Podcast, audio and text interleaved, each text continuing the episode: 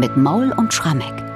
24. Sonntag nach Trinitatis und wir sind heute wieder in Bachs erstem Amtsjahr als Leipziger Thomaskantor. Da im November 1723 hat er die Kantate O Ewigkeit, du Donnerwort komponiert.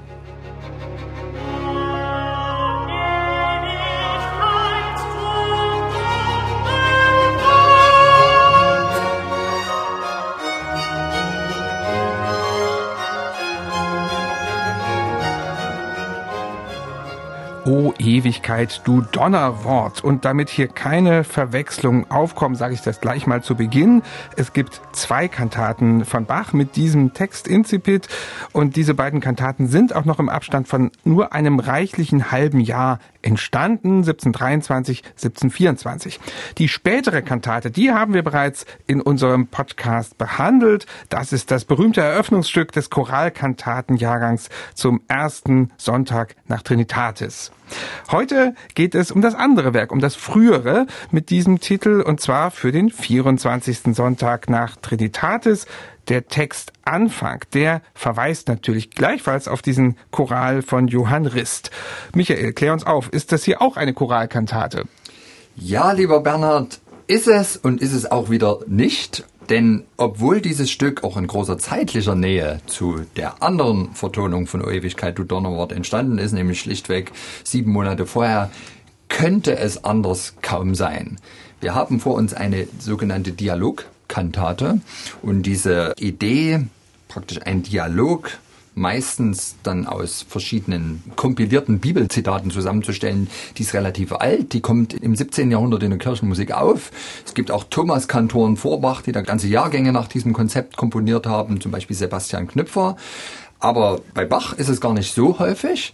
Und die Form, die er hier gewählt hat, ist tatsächlich in seinem eigenen Kantatenwerk einmalig. Und das macht Bach uns selbst sogar deutlich.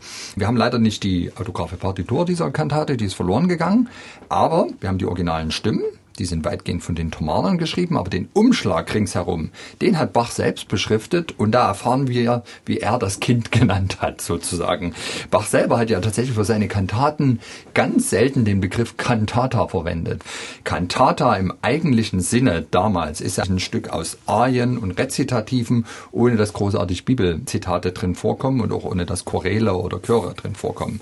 In diesem Fall aber schreibt er auf den Titel Dialogus zwischen Furcht und Hoffnung. Alt Doppelpunkt Furcht, also der Alt ist die personifizierte Furcht. O Ewigkeit, du Donnerwort. Tenor Doppelpunkt Hoffnung. Herr, ich warte auf dein Heil. Das schreibt alles Bach auf den Titel, weil er tatsächlich eine ganz konsequente Form des Dialogs hier gewählt hat. Alle Sätze, bis auf den Schlusschoral, sind dialogisch. Deswegen ist auch die eine Arie in der Mitte ein Duett. Und die Rezitative vor und nach der Arie sind bemerkenswert lang und immer in Dialogform. Das macht das Stück ganz besonders. Und warum kommt Bach ausgerechnet an diesem 24. Sonntag nach Trinitatis drauf, so eine Dialogform hier einzuführen, so eine strenge Dialogform? Ist das eher Zufall oder hat das mit dem Evangelium zu tun? Nein, ich glaube, es hat wirklich mit dem Evangeliumstext zu tun. Das Evangelium für diesen Sonntag steht bei Matthäus 9, Verse 18 bis 26. Es geht um die Auferweckung des Töchterleins eines Synagogenvorstehers. Dieser Synagogenvorsteher bittet Jesus darum, sein Töchterlein zu heilen. Jesus macht sich dorthin auf, aber auf dem Weg dahin berührt noch eine andere kranke Frau den Saum seines Rockes und wird auch dadurch geheilt.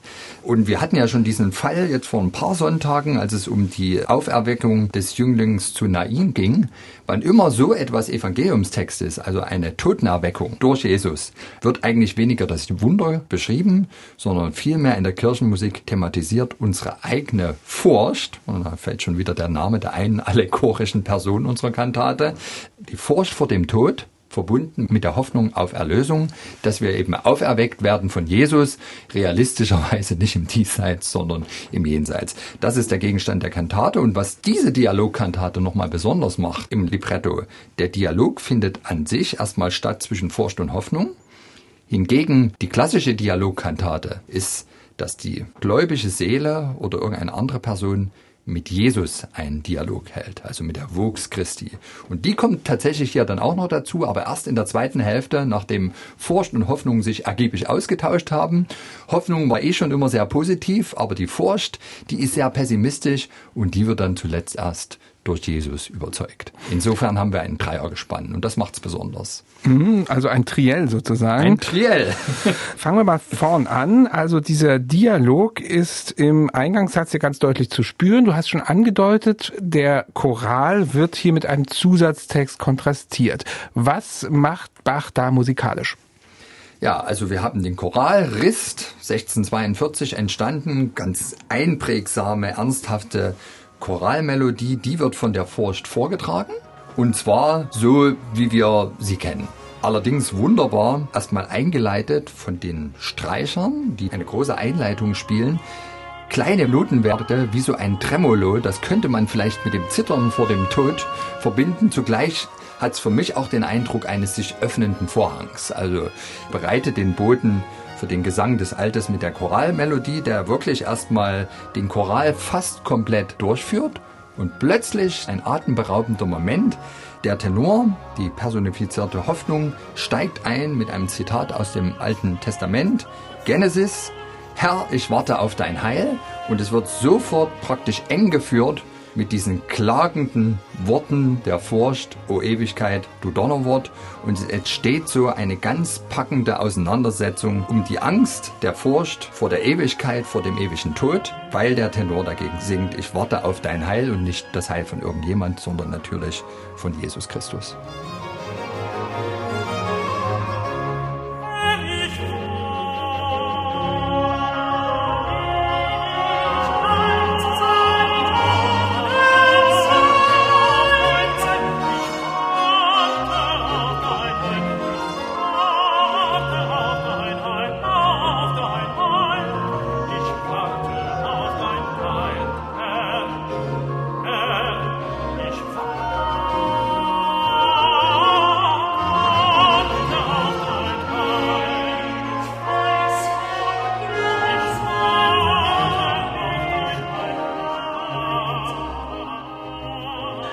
Ist also diese Eingangsarie dieser Kantate und dann gibt es ein längeres Rezitativ, wo sich auch wieder Furcht und Hoffnung austauschen und dann folgt ein Duett, was im Grunde ein doppeltes Duett ist, weil sowohl die Vokalstimmen als auch die Instrumentalstimmen da dialogisieren. Kannst du uns das mal ein bisschen näher erklären? Das ist wieder Tonsprache vom Feinsten. Klangrede, die Furcht, die wirklich sehr pessimistisch daherkommt, mein letztes Lager will mich schrecken, des Glaubens Schwachheit sinket fast, ja, die musikalischen Figuren, die sie singt, gehen immer nach unten, hingegen die Hoffnung, die dagegen singt, mich wird des Heilands Hand bedecken, mein Jesus trägt mit mir die Last, es wird mir doch ein Friedenshaus, das sind alles musikalische Figuren, die nach oben gehen, aber das Raffinierte ist, das Ganze findet simultan statt, unterstützt von den Instrumenten, wo ich sagen muss, die tun eigentlich weder für den einen noch für den anderen so richtig Partei ergreifen. Die liefern noch eine weitere eigenständige Ebene, aber das Ganze ist so raffiniert, dass der Dialog auch dadurch so packend ist, nicht die einzelnen Zeilen davor streimen sich aufeinander, sondern auf mein letztes Lager will mich schrecken von der Furcht, antwortet die Hoffnung und das reimt sich dann, mich wird das Heilandshand bedecken. Und dann sagt die Furcht wieder des Glaubens Schwachheit sinket fast, gehen die Noten nach unten. Die Hoffnung antwortet, mein Jesus träget mir die Last. Und das ist natürlich wieder ganz optimistische Musik, die nach oben geht. Letztlich ein Dialog auf offener Bühne.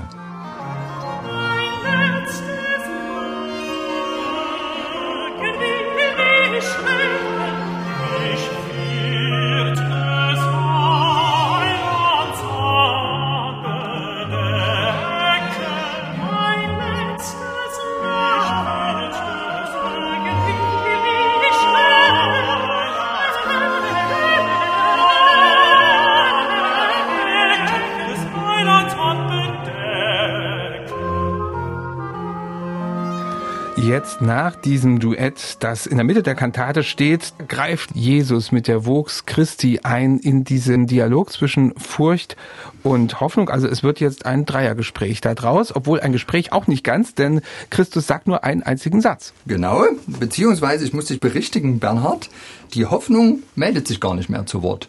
Die ist ja schon überzeugt. Also in diesem letzten Rezitativ ist die Furcht immer noch nicht so richtig todesbejahend. Der Tod bleibt doch der menschlichen Natur verhasst und reißet fast die Hoffnung ganz zu Boden, sind ihre Worte. Und jetzt tritt der Bass auf, und das ist natürlich Jesus Christus, mit Worten aus der Offenbarung, Kapitel 14, Selig sind die Toten. Und zwar mit großen Notenwerten, mit Autorität singt er das. Und die Furcht wird jetzt langsam unsicher. Ihr nächster Kommentar ist, Ach, aber ach, wie viel Gefahr stellt sich der Seele dar, den Sterbeweg zu gehen. Vielleicht wird ihr der Höllenrachen den Tod erschrecklich machen, wenn er sie zu verschlingen sucht. Vielleicht ist sie bereits verflucht zum ewigen Verderben. Und jetzt kommt Jesus wieder und er wiederholt nochmal die Worte. Selig sind die Toten, allerdings, jetzt wird hinzugefügt das, wie es in der Offenbarung weitergeht die in dem Herren sterben. Und hier hat Bach, könnte man jetzt ein bisschen pointiert sagen, gewissermaßen die Hollywood-Sekunde erfunden. Denn er singt eigentlich dieses Selig sind die Toten genauso nochmal wie beim ersten Mal, aber eine Tonstufe höher. Ganz beliebter Effekt, auch heute im populären Lied. Man nennt das die Hollywood-Sekunde. Und dann kommt zum dritten Mal die Forsch, die ist immer noch nicht ganz überzeugt und sagt, da ich ein Kind des Todes heiße, so scheine ich ja im Grabe zu verderben. Und jetzt meldet sich Jesus ein drittes Mal zu Wort und verlängert nochmal dieses Zitat aus Johannes, selig sind die Toten, die in dem Herrn sterben, von nun an. Also das ist nicht irgendwann, sondern das ist hier und jetzt und immer da. Und dieses lange Melisma, was da der Jesus zuletzt singt, Bernhard, das müssen wir uns jetzt mal anhören, das ist so eine atemberaubende Modulation, das überzeugt zuletzt auch die Furcht, denn die sagt dann danach wohl an, so will ich von nun an selig sein, so stelle dich, o oh Hoffnung, wieder ein. Die Furcht ist zur Hoffnung geworden. Ganz genau. Und das Melisma, mit dem es Jesus letztlich gelungen ist, selbst diese sehr pessimistische Furcht zu überzeugen, das müssen wir jetzt mal hören. Und ich denke, jeder Pessimist kann hinterher nicht mehr anders. Der sagt, ich gehöre jetzt auch zur Hoffnungspartei.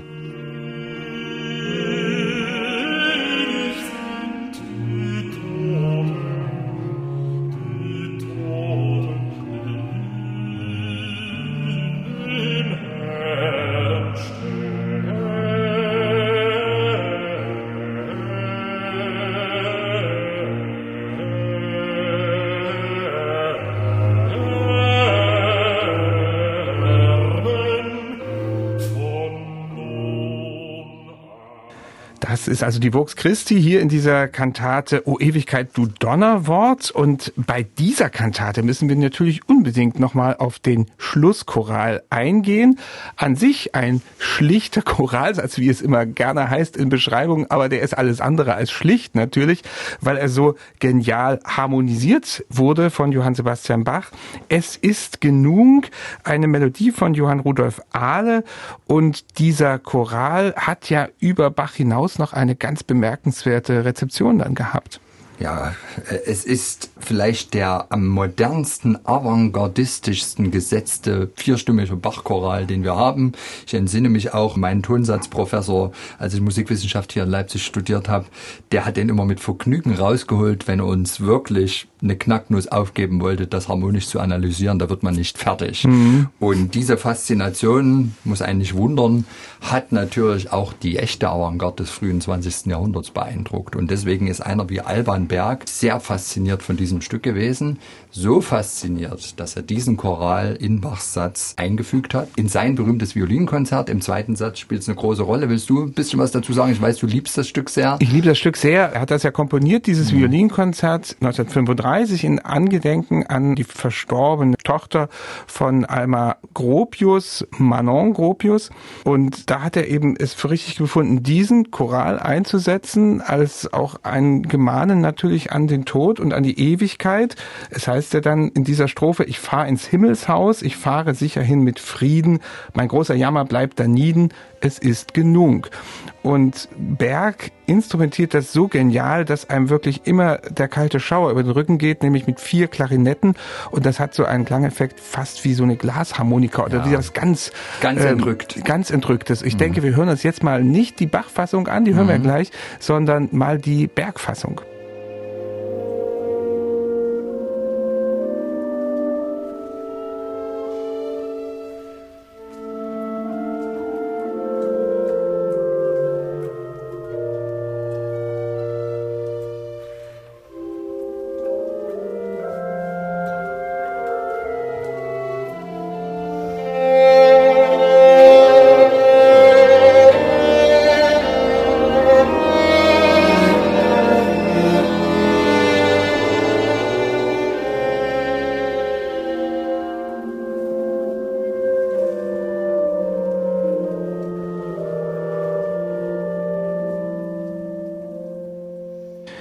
Meine, das ist ja so ein wahnsinniger Satz.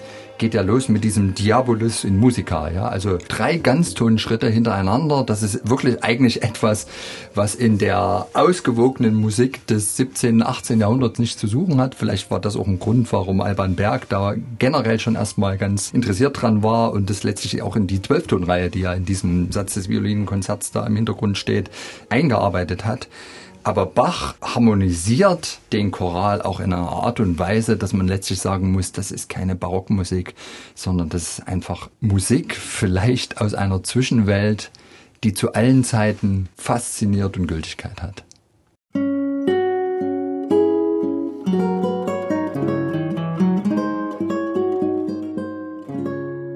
MDR Classic